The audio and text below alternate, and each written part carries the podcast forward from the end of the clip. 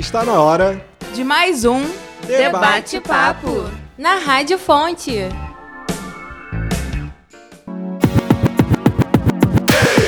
Olá, eu sou Kelly Teixeira e está começando mais uma edição do Debate Papo. No programa de hoje, conto com a participação do Renan Costa e do Patrick Franco. Olá, meninos, tudo bem? Olá, tudo bem? Tudo ótimo, Kelly. E vocês aí, galera? Como é que vocês estão passando essa quarentena, hein? Trabalhando bastante, trabalhos da faculdade. Eu tô dormindo, comendo bastante também, já engordei um bocado. E vocês dois? Eu tô hiper fitness fazendo exercício em casa porque o objetivo é manter a saúde mental. E como estamos falando de saúde mental, nosso tema de hoje é justamente sobre isso. Hoje vamos falar sobre saúde mental aqui no Debate Papo. Estamos enfrentando uma pandemia que tem afetado a saúde física e mental da população mundial.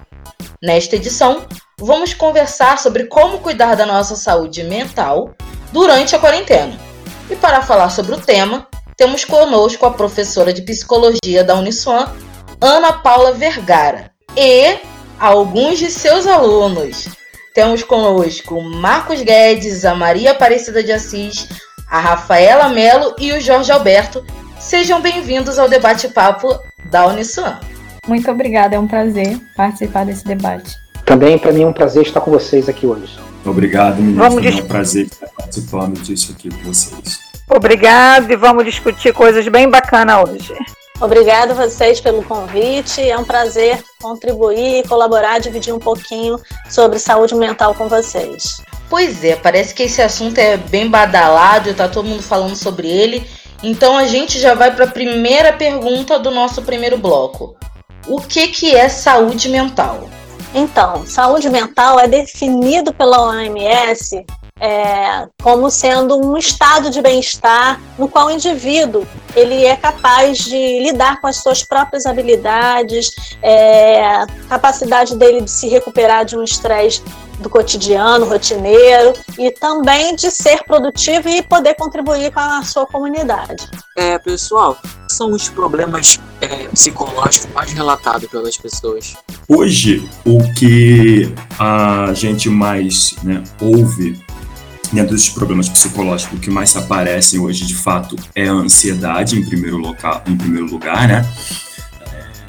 Esse, essa questão do confinamento, de fato, tem aumentado demais a, a, a ansiedade, né?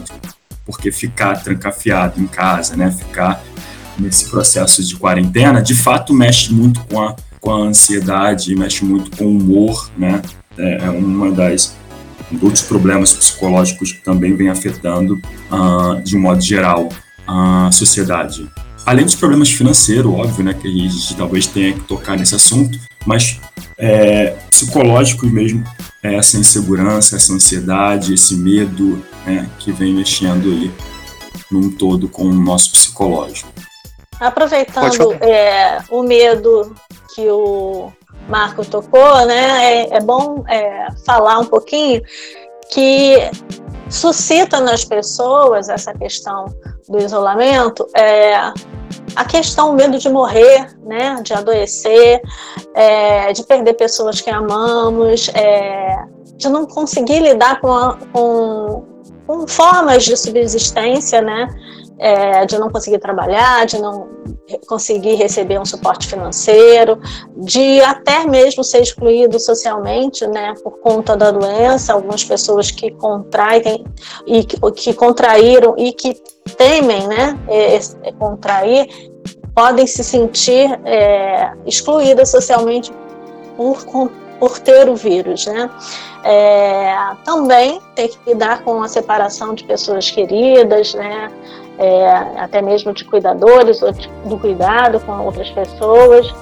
E isso tudo nos abala, nos trazendo irritabilidade, angústia, tristeza, entre outros sintomas emocionais e comportamentais.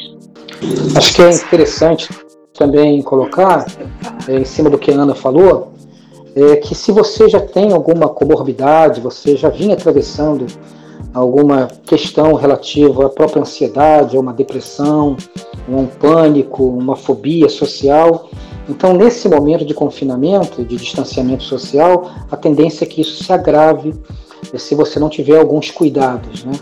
Então, realmente é um momento bem delicado que requer da gente uma atenção, é, não só um cuidado consigo mesmo, mas um cuidado com os seus, um olhar atento para o próximo também. Complementando um pouquinho o que todos colocaram aí, eu acho que nós convivemos também com a insegurança né, com relação ao futuro. Hoje a gente não consegue mais olhar lá na frente, fazer planos, sonhos, né? É como se nós vivêssemos um dia de cada vez, né? É, o financeiro, né, está prejudicado, as empresas estão fechando, é, a, o, medo de ficar doente, você chegar no hospital e você não conseguir ser atendido, você não conseguir ter um leito é, ou ter outras doenças e ter que ir até o hospital e você ter pessoas lá que está contaminada com vírus. É, pessoas que às vezes acham, eu tenho atendido é, na Fiocruz, pessoas que acham que está contaminada com o vírus, mas ele fica com todos aqueles sintomas e não é o vírus, é simplesmente uma ansiedade, um medo, uma angústia. Então é um momento muito difícil e o nosso bate-papo vai ser maravilhoso, que vai trazer muitos esclarecimentos.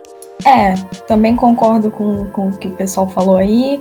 Essa mudança súbita, né, da rotina, a gente estava com uma rotina num dia, no outro mudou totalmente. Então isso produz muitos sentimentos, né? E tem esse medo, essa angústia, essa ansiedade, essa incerteza de saber quando que as coisas vão melhorar, quando que a gente vai poder voltar mais ou menos a essa rotina, né, que a gente já já vinha tendo. Então é isso que pode agravar alguns sofrimentos psíquicos. É, e por conta disso a gente precisa estar muito atento, né? Existe alguma idade que a gente possa ser mais afetado por esses problemas? Bom, uma idade, todos nós, em qualquer, indiferentemente da idade, é, podemos estar suscetíveis a ser afetados emocionalmente. É, não há uma faixa etária, ah, a criança sofre mais, sofre menos, o idoso sofre mais. Existem situações que geram um sofrimento, mas é, não, não tem dados suficientes para elencar é, é, que, que, está relacionado a uma faixa etária específica, mas sim a situações no seu entorno, né?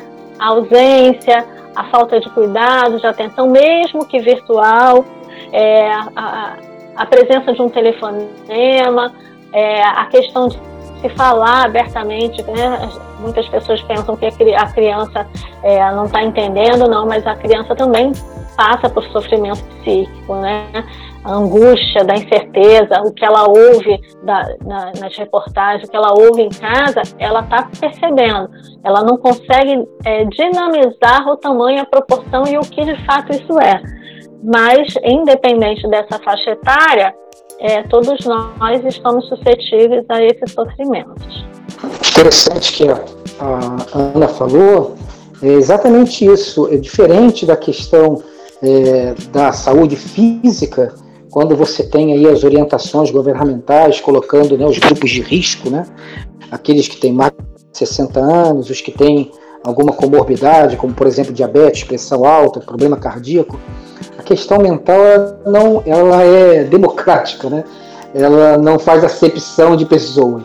Ela vai se abater tanto sobre a criança quanto sobre o velho, é, mesmo um adulto que era tão produtivo, né, tão consciente de tudo, tão proativo, mas agora todos estão bem fragilizados. O adolescente que parecia, né, ser tão alto, né, tão fora às vezes de alguma realidade mais é, de, de, uma dureza maior né, na vida, não tão ligado quanto de repente os seus pais ou os seus responsáveis, mas na verdade todos afetados de uma forma diferente, né, e dependendo da faixa etária. E o que a Ana falou é muito importante, né, a dificuldade que você está tendo de processar isso.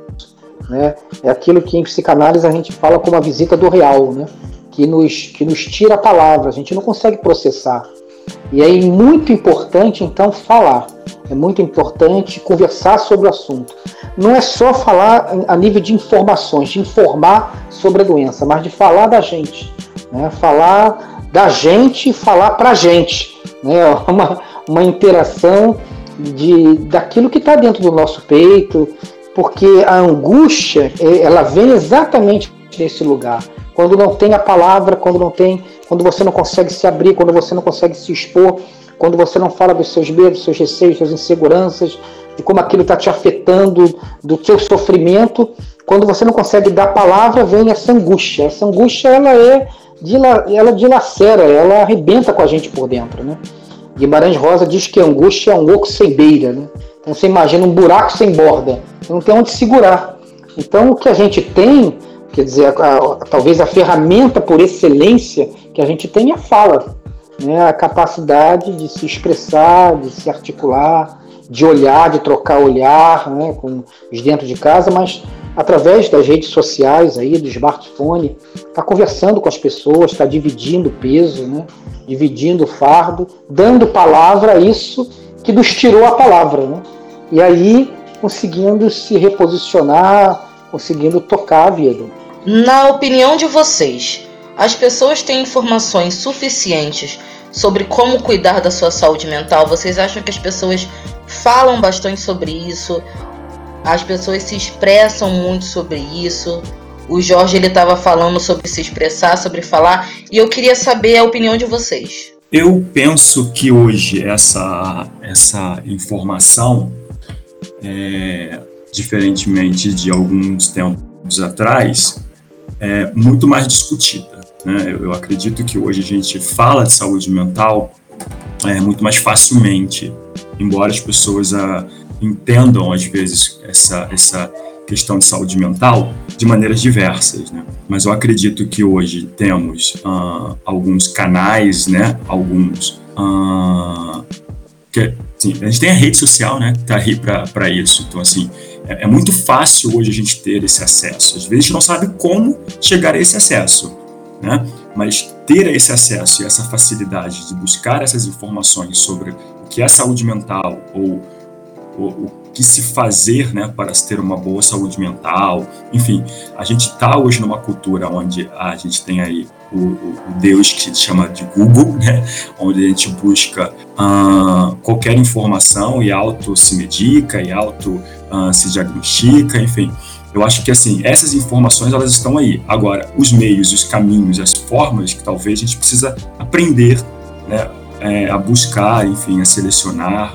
É, é, mas acredito que, respondendo mais sinteticamente, ou melhor, é, é, sintetizando mais a sua pergunta, é isso. Assim, eu acho que a gente está falando-se mais de, de, de, de, saúde mental. Não sei, eu acho que concordo com o Marcos, mas ainda há muito preconceito. Né? A palavra mental ela assusta muito. A gente não pode esquecer o nosso contexto socioeconômico, que é um contexto marcado por exclusão, e por uma série de preconceitos né, e dificuldade que muita gente tem de falar sobre seus sentimentos. Né? Ainda tem aquela coisa né, do machismo, né, aquela coisa de homem não chora, e aquela coisa de que eu não posso dividir com os menores os meus sofrimentos, então eu tenho que poupar as crianças, e, e, e até mesmo a ideia de que coisas incrível, né? Incrível, nós estamos em 2000 e 20, mas ainda tem aquela coisa de que um, um, a depressão, a própria, a, o próprio transtorno de ansiedade, isso tudo é uma frescura, é falta de trabalho, e, e as coisas não são assim. Eu vejo que esse momento ele está sendo, de uma certa forma, importante, porque não está dando para tapar o sol com a peneira, não está dando para jogar um véu sobre a realidade, quer dizer, uh, o coração das, das pessoas estão assim, se expondo, porque você está prestando mais atenção, você está mais tempo em casa, é, você está observando melhor, mesmo aqueles que têm que trabalhar, que têm que ir para a rua, quer dizer, estão atentos. A questão da, da enfermidade fez com que, ao mesmo tempo que há um distanciamento, que você já não abraça, não, não se aproxima tanto, mas o seu olhar está mais atento. E acho que há aí um, uma possibilidade de se trabalhar isso com um pouquinho mais de leveza e naturalidade. Mas ainda vejo muita, muita resistência. É, faz parte né, desse, desse processo nosso aí de formação, de, de cidadania, é, de uma série de coisas onde realmente há, um, há uma precariedade muito grande na nossa formação e a gente ainda olha com muito preconceito, com muita dificuldade essa questão da saúde mental. Acho que tem avançado muito, como o Marcos falou, mas vamos ver, né? Quem, sabe essa é, um lado assim que podemos tirar como sendo proveitoso de toda essa luta insana que a gente tem enfrentado, isso, né, de aceitar um pouco mais o sofrimento, as dificuldades, os sentimentos e de compartilhar mais um com o outro. Sabemos acho... que pelo menos os nossos ouvintes vão estar bem informados sobre saúde mental. Isso a gente pode dizer. É, com, é, complementando um pouquinho o que o Jorge falou, eu acho que existe uma, além da, da, de ter poucas informações, a dificuldade das pessoas terem acesso, né? Se a gente for pegar pessoas de que trabalham, que vivem em comunidade, que depende de clínicas da família, da atenção básica, então essas pessoas elas não conseguem ter acesso, né? Você chega lá, é uma psicóloga para atender talvez duas, três, quatro equipes de saúde da família. Então eles não têm acesso.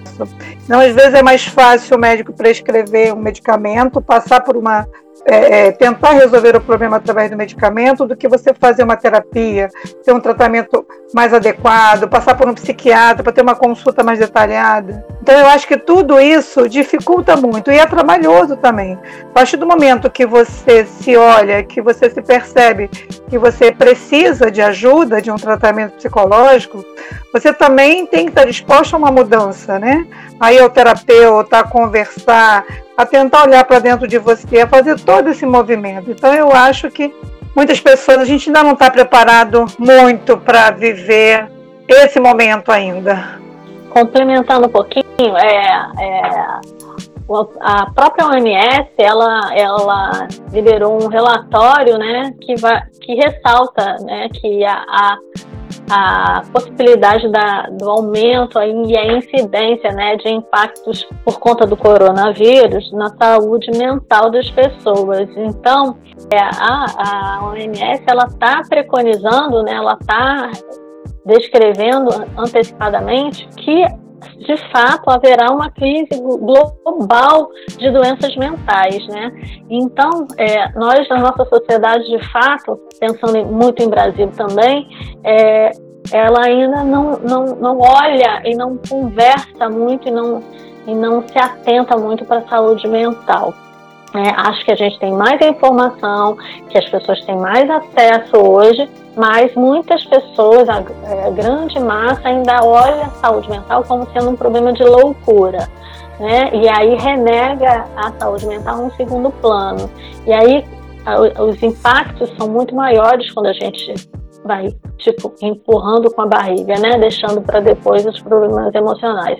Entra nisso que a a Cida falou da questão da medicalização e aí acaba havendo um aumento na incidência de, do uso de medicamentoso, aonde poderíamos contar mais com a fala, como o Jorge comentou, né? O falar é, cura e olhar para a saúde mental com essa possibilidade de cura é importante. Você está acompanhando o Debate Papo, uma produção dos alunos do curso de Comunicação Social da Uniswan. O nosso tema hoje é Saúde Mental no período da quarentena. Estamos de volta com o Debate Papo na Rádio Fonte. O isolamento social e a pandemia da Covid-19 destacam a importância de cuidar da saúde mental. O estresse, o medo e a ansiedade por causa desse período de instabilidade torna essa discussão mais relevante. E a minha pergunta é a seguinte: como minimizar as consequências do isolamento social, desse distanciamento físico? Bom, hoje uh, o que a gente tem em mãos de novo, né, são as redes sociais. Né? Uh, essas redes sociais que tem disponíveis, né, a gente pode realmente minimizar os impactos da, do isolamento social, ou seja, do distanciamento social. Então, a gente sabe né, o quanto esse distanciamento causa efeitos drásticos né, na saúde psíquica, e o quanto isso é importante também, né? esse, esse, afeto, essa troca de afeto. Então, estar distante, estar uh, uh, em isolamento social, isso de fato uh, causa alguns impactos para si e que a tecnologia usada ao nosso favor, de fato, pode minimizar esses impactos. Então, hoje, a gente consegue ver que tanto os idosos, quanto os mais jovens, quanto os adultos tiveram que se readaptar e utilizar das redes sociais, ou movimento que antes não era tão falado, mas que hoje nos ajuda a manter um pouco esse, essa distância mais próxima, na verdade, né? Então, acho que isso é um caminho que a gente pode se utilizar na questão do distanciamento social, né? O meio de comunicação pelas, pelas, pelas redes e, enfim. Uma outra questão que eu acredito que é muito importante são as questões do próprio exercício físico, né? Porque a gente sabe que o isolamento também impactou nessas, nessas questões do exercício físico, as pessoas não podem mais sair para suas academias, enfim. Então, é, não perder essa rotina, não perder essa, essa rotina de treino, essa rotina de seus exercícios, a fazeres diários, é muito importante também. Então, é, essas são apenas alguns, algumas dicas né, de como a gente pode minimizar tais efeitos. Né? Os efeitos são diversos. Eu acho que Uh, os meus amigos aqui podem complementar a minha fala, óbvio, mas a gente sabe que manter uma rotina, é, ainda que mínima, ajuda nesses, ou minimizar esses impactos do, do distanciamento social. Isso que o Marcos falou aí da rotina, é, pegando esse gancho aí, é fundamental. Muito cuidado para você não importar uma, uma rotina, né? Porque hoje em dia você está tendo essa explosão de de youtubers, de, de coaching, é, dizendo faça assim, faça assado e tal. E não adianta você importar uma rotina. Quer dizer, você tem que estabelecer a sua rotina, isso é um processo de naturalidade. É, não adianta, muitas pessoas tentaram assim, ah, na primeira semana eu vou estabelecer uma série de programas, vou fazer assim, assado e tal, e só se frustrou. Por quê? Porque você tem que sentir a coisa, você sentir o impacto, sentir o distanciamento, aí naturalmente você vai remontando a, a, uma rotina que tem que ter a sua cara, em reconhecendo que não dá para preencher uma montoeira de coisa, porque isso só vai aumentar a sua frustração, você não vai conseguir, é, mas também não pode deixar o Deus dará, você tem que intervir de alguma forma e, e buscar uma rotina que seja um retrato de você mesmo. E aí é uma coisa fundamental que é o reinventar-se. Né?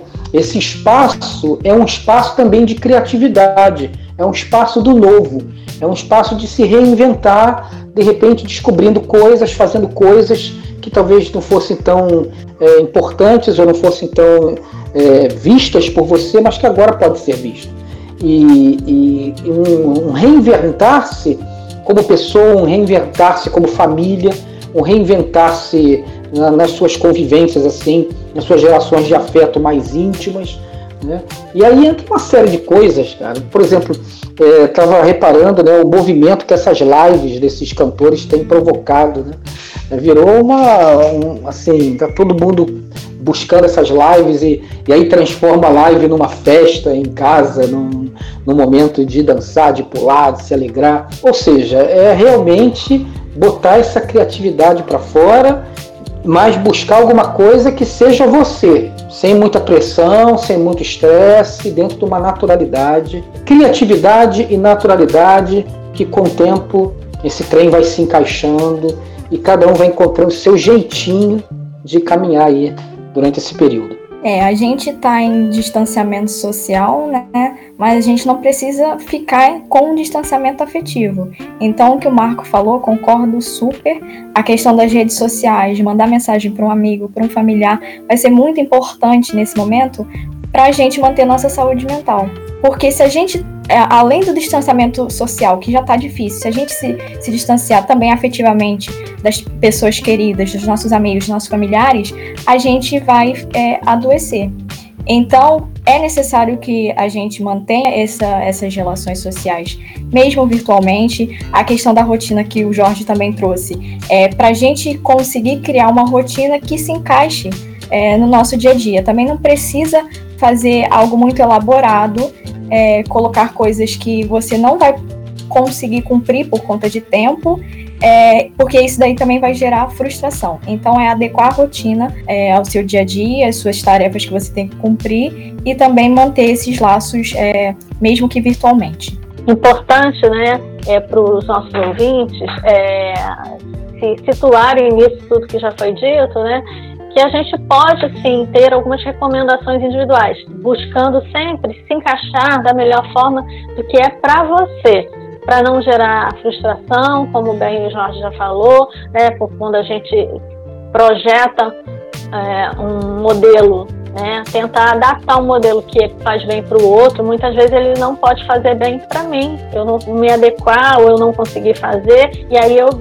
em vez de estar tá causando um, um bem-estar, é, sendo benéfico para mim, eu estou, na verdade, provocando mal-estar e agravando até alguns sintomas.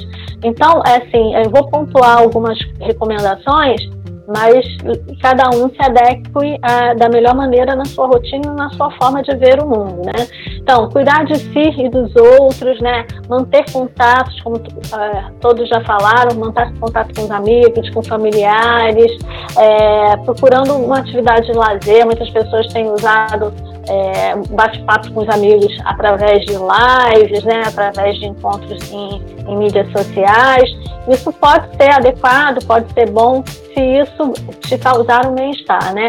Limitar as exposições excessivas de informações sobre a pandemia, isso é importante, né? Porque a informação excessiva ela pode provocar, né, incendiar e desencadear distúrbios de ansiedade né, procurar seguir as, as orientações de, da, da, Organização Mundial de Saúde e das agências de saúde, né, também é, comunicar para alguém na, na, sua rede socioafetiva, né, se você não está se sentindo bem, compartilhar um pouco isso, se você está triste, se você está se sentindo ansioso, porque te ajuda também é, prestar atenção é, nas suas próprias necessidades e sentimentos, nos pensamentos né, que podem te invadir, tentar é, se auxiliar e buscar auxílio em pessoas da sua rede socioafetiva.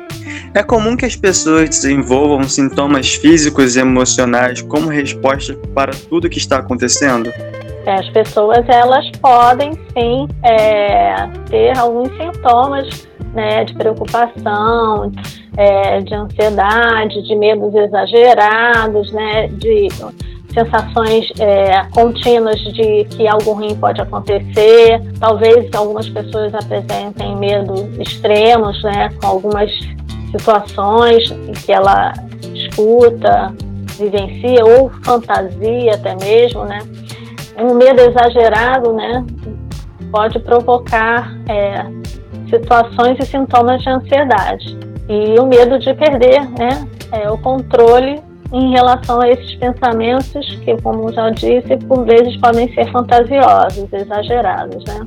E aí ela pode ter palpitação, taquicardia, é, é, respiração ofegante, tem alguns sintomas que podem desencadear, inclusive sintomas de pele, urticárias, é, furúnculo, é, porque há uma resposta neurofisiológica, neuropsicofisiológica é, em relação aos eventos estressantes e é o que a gente está se deparando nesse momento de pandemia.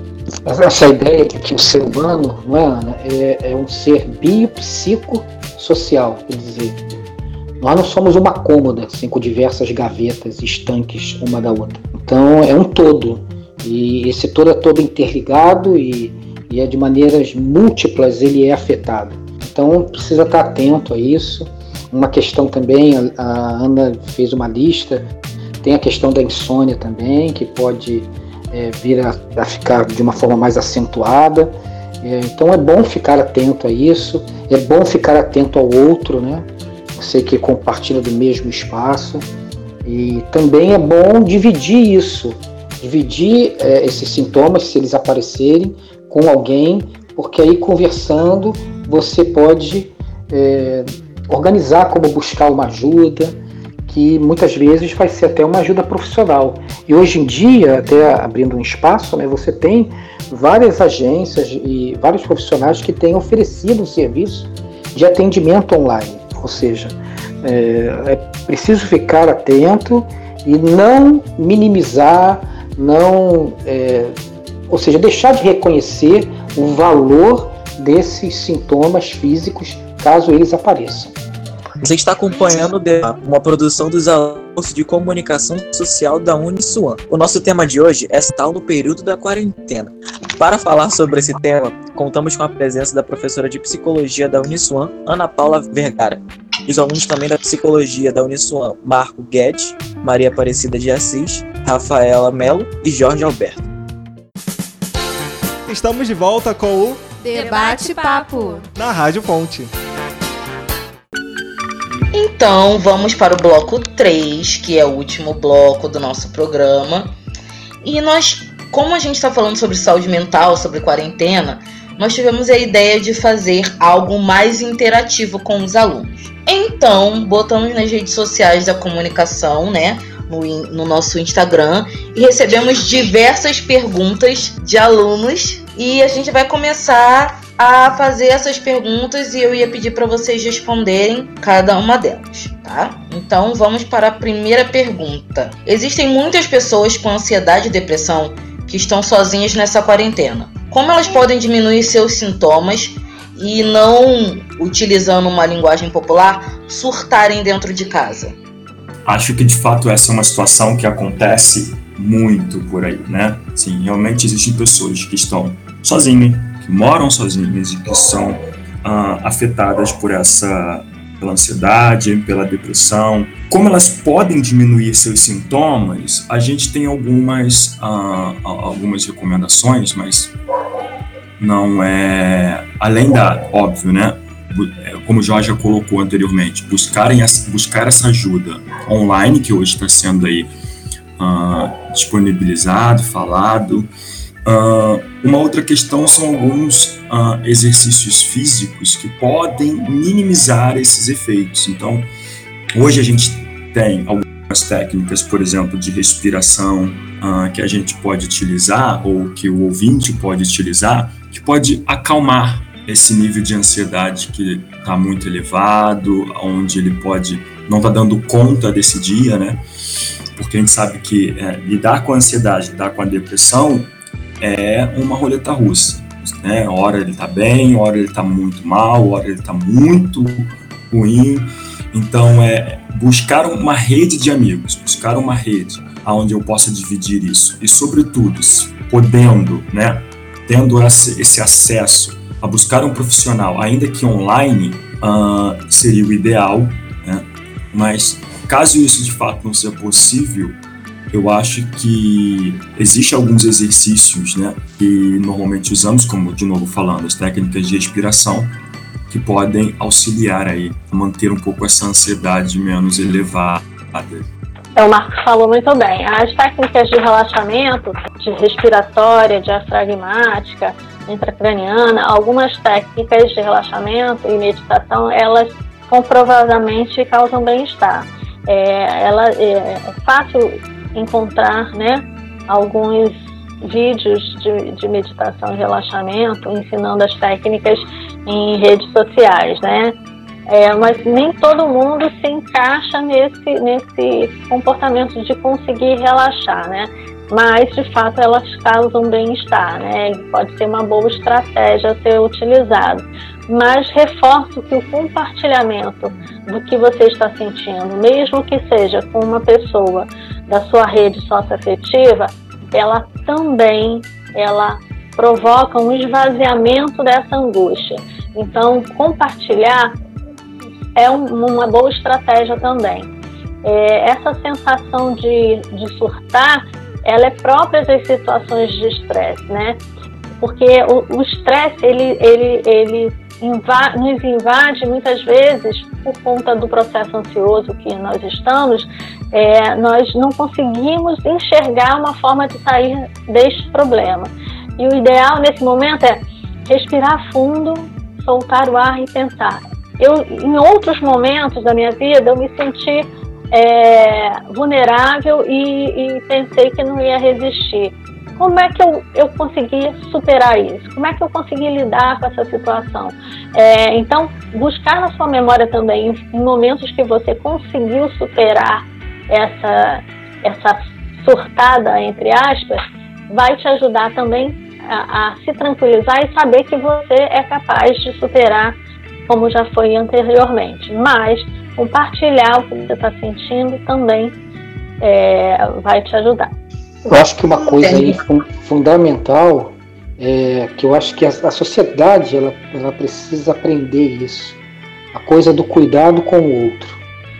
É, realmente, achei a pergunta super pertinente é, e nos leva a questionar. Né? Eu estou atento nisso na minha rede de contatos que estão solitárias nesse momento, nas suas casas, que eu posso buscar né? essa preocupação com o outro, esse exercício de empatia e de atenção que eu, eu, vejo que a sociedade brasileira está sendo chamada agora né, a esse cuidado. A gente que mora em, em, em grande cidade, né, nesses edifícios, é, é, incrível porque você às vezes não conhece o seu vizinho de porta do mesmo andar.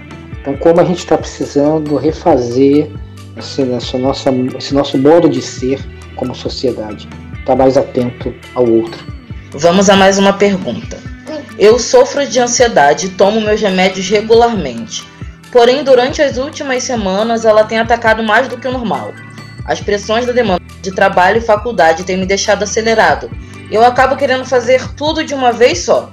Por conta desse aceleramento, meu sono tem sido prejudicado e eu tenho tido taquicardia. O que, que eu posso fazer para amenizar esses sintomas e principalmente para me desacelerar? Não, é assim, eu acho que é, é interessante porque, é, de novo, né? A gente tem que entender todo o contexto, né? Não, é, é, somos seres, como o Jorge já havia colocado, biopsicossocial, ou seja, a gente tem que entender que toda essa demanda que a gente está passando, né? Todo esse processo distanciamento social, onde vai mexer com a economia, vai mexer com o futuro, vai mexer com tudo que já foi uh, uh, falado aqui, isso também vai nos afetar, né? Porque somos seres sociais, né? então isso vai nos afetar, óbvio, de maneira, cada um de uma forma, cada um de um grau, mas isso vai nos afetar. Então, assim, o que fazer com, com, com, isso, né? Como ele colocou aí na, na pergunta, por conta desse aceleramento, meu sono tem sido prejudicado e ele tem tido esse cardíaca e mesmo com toda a sua medicação né, que ele tem relatado que vem tomando regularmente. O processo é como é que eu faço, e aí é, eu acabo tomando algumas experiências né, próprias, no sentido de que como é que esse como é que o nosso ouvinte, ou como é que cada um de nós tem lidado com todas essas informações que, vem, que nos chegam. Então, é, anteriormente a Ana havia né, passado uma listinha aí que é bem interessante, né? Assim, será que a gente não tem entrado ah, numa onda de ouvir o tempo inteiro sobre essa pandemia, né? ouvir o tempo inteiro informações negativas, ouvir o tempo inteiro sobre a política, que também é um processo, é um problema. Então, assim, todos esses processos que é do social vai nos afetar diretamente. Então, como fazer para uh, diminuir esse aceleramento? Talvez o caminho, ou um caminho que talvez possa ser possível, é nos questionarmos ou colocar em pauta ou colocar em questão de fato as nossas atividades, né? aquilo que eu estou fazendo e que de fato tem me levado a esse aceleramento. Uma vez identificado esse, essas causas de aceleramento, eu acredito que eu consiga aí uh, uh, tomar atitudes diferentes para ter resultados diferentes. Né? É óbvio que cada caso é, é um caso, cada situação é uma situação, mas acredito que para esse ouvinte, né, que, que, ou para essa, essa pergunta aí, respondendo ela, é de fato identificar quais são aquilo que a gente chama de gatilhos, né, que é, que é a palavra aí, quais são os gatilhos que tem me levado a esse aceleramento. E a partir daí mudar ou ter ou mudar as nossas atitudes, né? Mas o Jorge ia comentar alguma coisa. É, existe uma coisa assim, muito prática, né, que vale a pena, porque enquanto você está com aqueles pensamentos na sua cabeça, fica tudo muito embrulhado ali, e realmente é um sofrimento. Né? Quem não acordou já de madrugada e ficou pensando numa montura de problemas, e aquilo é só angústia, angústia, angústia. Então, uma coisa bem interessante, bem prática, que vale para todo mundo, é você colocar num papel. Você pegar um papel e ir colocando coisa por coisa que você tem que fazer demanda que você tem para cumprir, e tal, como se você tivesse é, escrevendo uma aula de você mesmo e fazendo por tópicos. Por quê? Porque você tira aquilo da sua cabeça e bota no papel, você bota diante dos seus olhos. Você consegue visualizar aquilo que está te angustiando, que é como se fosse um, um, um jogo de palavras que você não consegue encontrar uma sequer.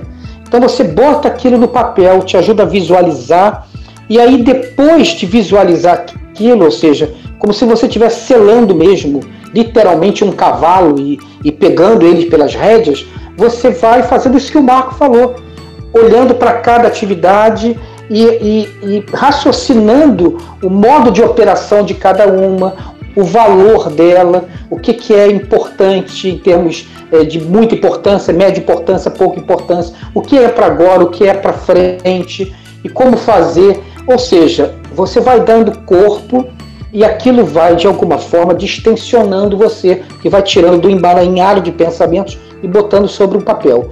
Aí vale uma outra coisa que está dentro de tudo aquilo que a gente tem falado desde o início, que é a coisa da fala. De você compartilhar com alguém. Porque muitas vezes a visão de uma outra pessoa, fora do problema, vai te mostrar uma perspectiva que você não está conseguindo visualizar. E aí, só em você dividir, muitas vezes vem uma ideia, vem uma criatividade, ou de você estar discutindo com alguém, conversando com alguém sobre as suas dificuldades, aquilo já faz você, naquele momento, ter um insight, ter uma ideia a respeito de, de como tratar os seus problemas. Ou seja, é preciso sim uma certa objetividade nesse caso, porque se deixa tudo a nível do, só do pensamento, produz uma angústia e acaba tirando toda a nossa potência e às vezes abrindo uma porta aí, né? Sendo aí um, um, um gatilho para alguma coisa um pouco mais severa. Tem que ficar atento, mas vale aí a dica. Complementando o Jorge, é... Rafaela, oh, pode falar. Eu acredito que o Jorge está falando da questão do planejamento, né? Muitas vezes a gente tem diversas coisas para fazer num dia e aí a gente pode tentar fazer todas essas coisas no mesmo momento. Isso não é o ideal, porque muitas delas a gente não pode não conseguir concluir. Então, a importância de planejar, colocar no papel o que é para fazer num dia específico, o que é para fazer amanhã, o que eu posso deixar para fazer depois. A questão da importância das tarefas, né? Eu acho que é muito interessante, porque dá corpo, como o Jorge falou, ao que você precisa realizar e ao que você precisa fazer com mais urgência. Então, planejar as tarefas do trabalho, da faculdade e ver o que, que você precisa fazer no dia para você conseguir concluir é, minimamente o que você precisa fazer e não fazer tudo de uma vez e ficar frustrado por caso não consiga realizar, né? Percebi que durante essa quarentena desenvolvi o hábito de travar o maxilar e pressionar os dentes, principalmente na hora de dormir. Isso é uma reação normal ao estresse? Como posso fazer para melhorar? É, o estresse ele pode é, provocar reações físicas, entre elas o bruxismo, né, que é essa, esse ranger dos dentes, né? E, sim, as estratégias já citadas anteriormente, é, de relaxamento, de meditação, de priorizar, vai ajudar a, a, a qualquer um, a cada um de nós, a relaxar a musculatura, né? Porque na verdade essa tensão é o seu emocional jogando para o seu corpo essa tensão e esse acúmulo de informações que você está por vezes deixando dominar o seu, seu pensamento e o seu corpo e as suas emoções, né? Então, assim, como outras estratégias que a gente já falou, é, vale ressaltar que a meditação é gosta se você gosta de ler, né? Lembrando sempre que essas, essas estratégias você tem que buscar aquela que se adequa mais a você. Porque se eu não gosto de ler, por que, que eu vou ler? Né? Se, se ler me, me, me deixa tenso, para que, que eu vou ler? Eu vou ler, vou assistir, em vez de ler, eu vou escutar um podcast, eu vou, eu vou assistir um, um filme, um filme de entretenimento, de aventura, aquilo que pode me gerar um bem-estar. Né? É, é, além de outras habilidades que a gente pode desenvolver, fazer, por exemplo, uma pintura, é, aquelas pinturas de, que tem é, o desenho vazado, você pode se distrair pintando. Você pode pe pegar aquarela, comprar aquarela e, e, desenhar livremente, ou tentar é, reproduzir uma gravura, né? Fazer coisas que talvez você não, fa não faria num momento é, corriqueiro, mas se reinventar mesmo, buscar atitudes criativas é, dentro da sua vida, da sua forma e possibilidade de fazer nesse momento da pandemia. Então, é, queria... esse, esse, esse problema é um problema que eu sofro também. E eu vou pedir a palavra só para falar que o, o que minha médica me falou me ajuda muito, que é boca fechada, dente separado o dente nunca pode estar tá, tá preso, porque tá, tá junto, porque quando ele tá junto, ele tá já exercendo uma, uma força, né? E o músculo mais forte que a gente tem no, no, no corpo é do maxilar, se eu não me engano. Uhum. E, e, isso tudo gera tensão no pescoço, no ombro, te deixa mais tenso. Então a minha dica é essa que funcionou muito para mim. É boca, boca fechada, dente separada. Agora, é, uma coisa é, interessante eu, aí. É, Jorge, só um instante. É, eu vou divergir um pouquinho do que você está falando, porque é, a boca fechada pode ser uma estratégia física, mas falar em boca fechada em saúde mental é eu estar tá engolindo os meus sintomas, é eu estar tá guardando dentro de mim o que eu sinto, o que eu penso. E a gente está justamente aqui propondo um pensamento não, diferente disso. A gente não eu não quis dizer que a gente tem que ficar com a boca fechada para sempre. É uma postura que a gente tem, tem que levar. Eu digo assim, é, eu não vou falar o tempo todo. Mas quando eu não estiver falando, eu deixo a, a meus lábios juntos e mas o dente separado. Mas, Patrícia, você vai me desculpar. É, vai me desculpar. Mas é, é a nossa estratégia, a, a, o que a gente está falando é sobre saúde mental. Essa é uma estratégia física. É, não cabe a um psicólogo falar de estratégias físicas e sim não, comportamentais e emocionais. É porque aí destoou um pouquinho do que a gente estava respondendo, eu não entendi.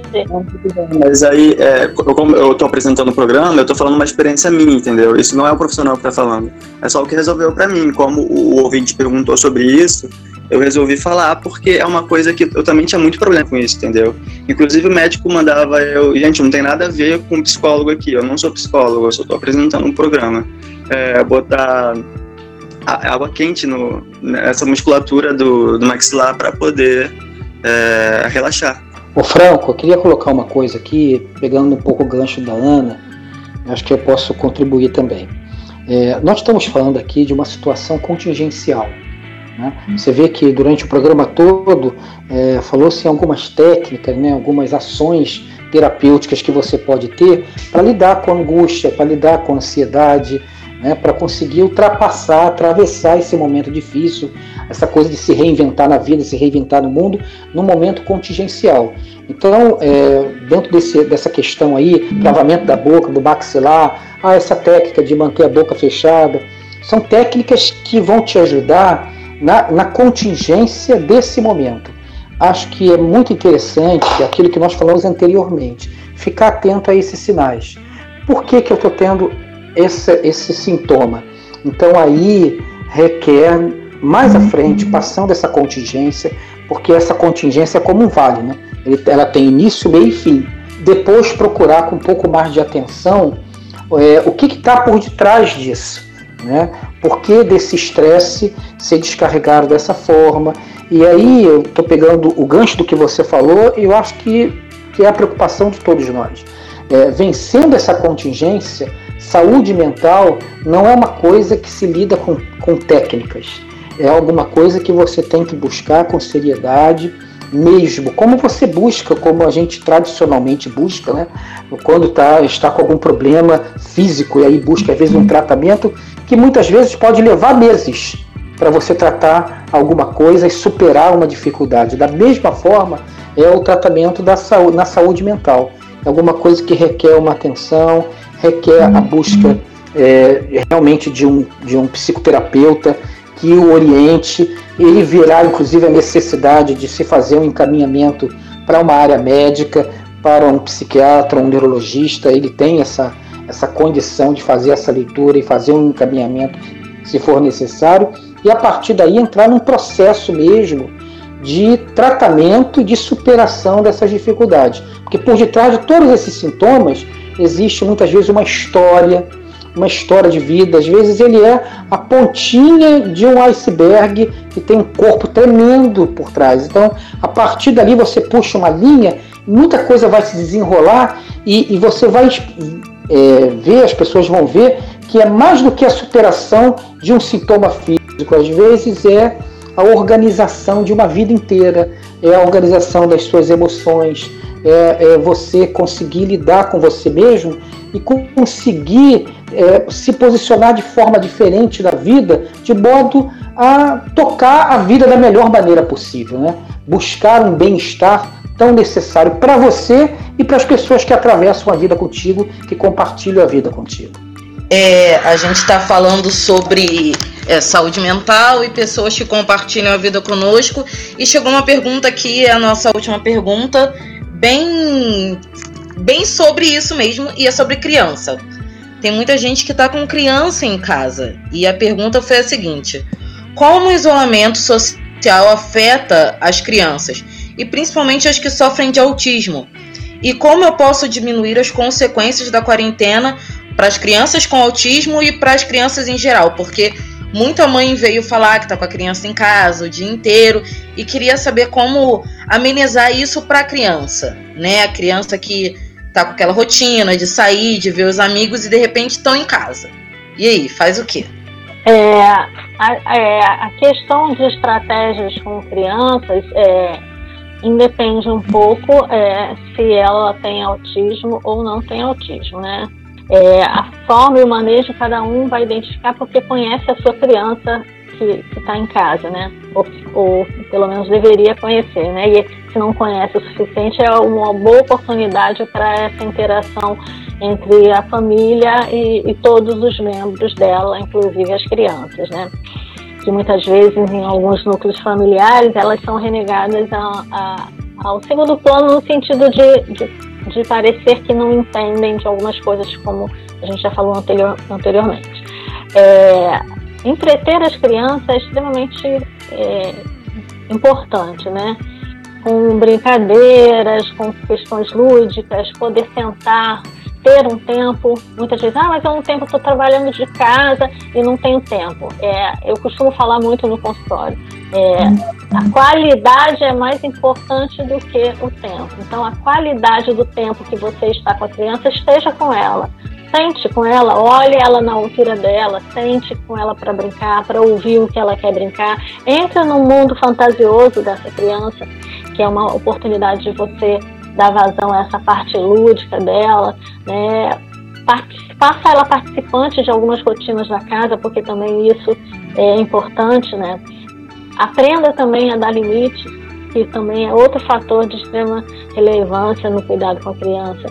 Né? Existem várias formas de brincar, não só as tecnológicas, né? porque muitas vezes hoje a gente vê as crianças muito presas a um celular, a um computador, a um tablet, e não que isso seja ruim, não, é, e é importante, existem vários jogos e várias é, ferramentas educacionais e, e, sociais de interação é, nas mídias, né, nos equipamentos tecnológicos, mas também as brincadeiras de construção, de criar, de arte, de pintura, de montar um carrinho de papel, fazer um aviãozinho de papel, né, pegar um papelão, uma caixa, construir fazer é, brincadeiras, né?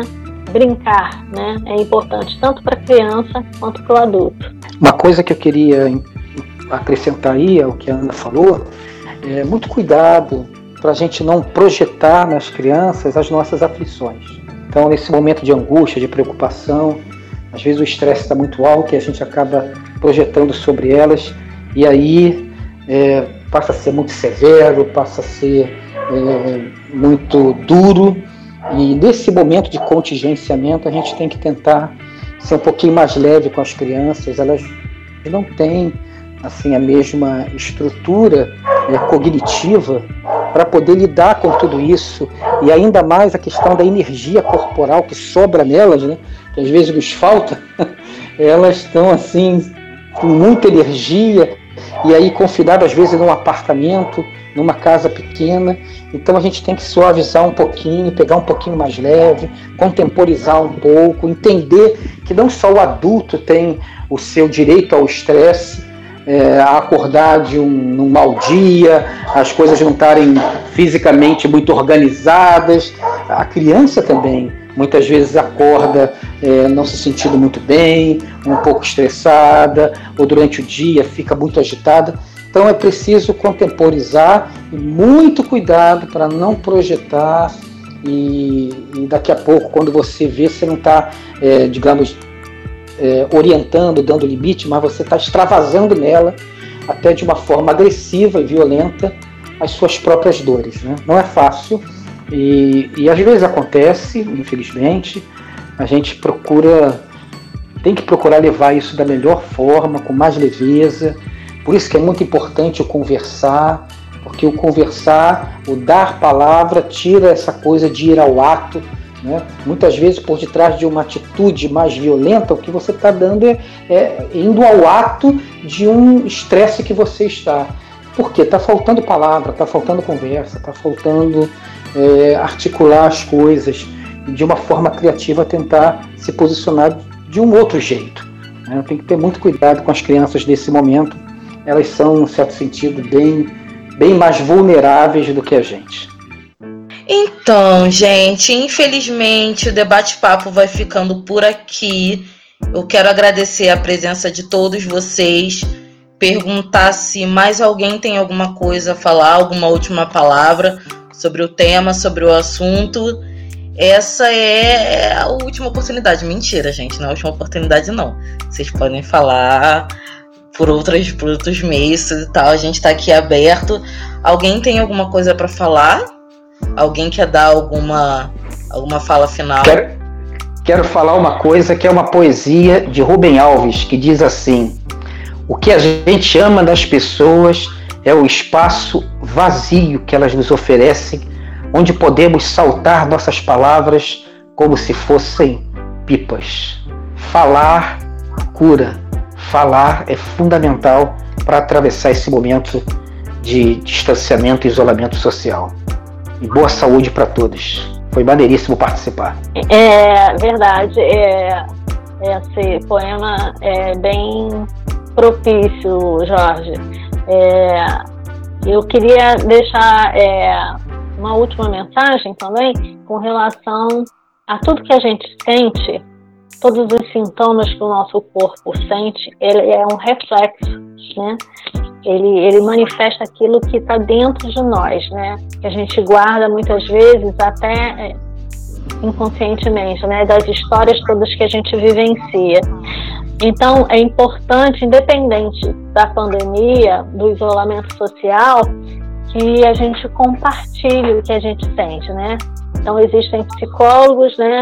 Existem psicólogos online atendendo nesse momento, mas existem profissionais voltados para a saúde mental, existe é, a possibilidade de você entrar com as suas histórias que geram os sintomas que vocês sentem, que cada um de nós sente. Então, não deixe de, de escutar os, os sentimentos que envolvem todos os sintomas para que você realmente é, tenha uma remissão completa desses sintomas.